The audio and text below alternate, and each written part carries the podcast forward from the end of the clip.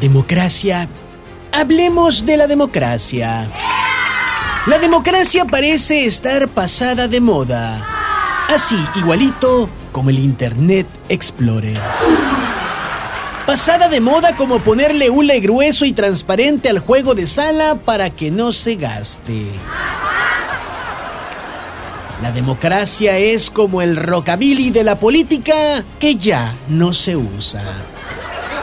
En política, la democracia hoy es tan mal vista como la tía que va a la fiesta de 15 años a separar a las parejitas que están bailando que es que muy pegaditos.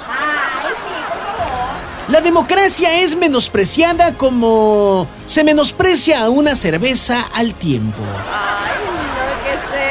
Hoy en día, la democracia, pues, es un estorbo para hacer política. El otro día, en una gira por las obras del tren Maya, el presidente de México se quejaba al caminar y cojeaba.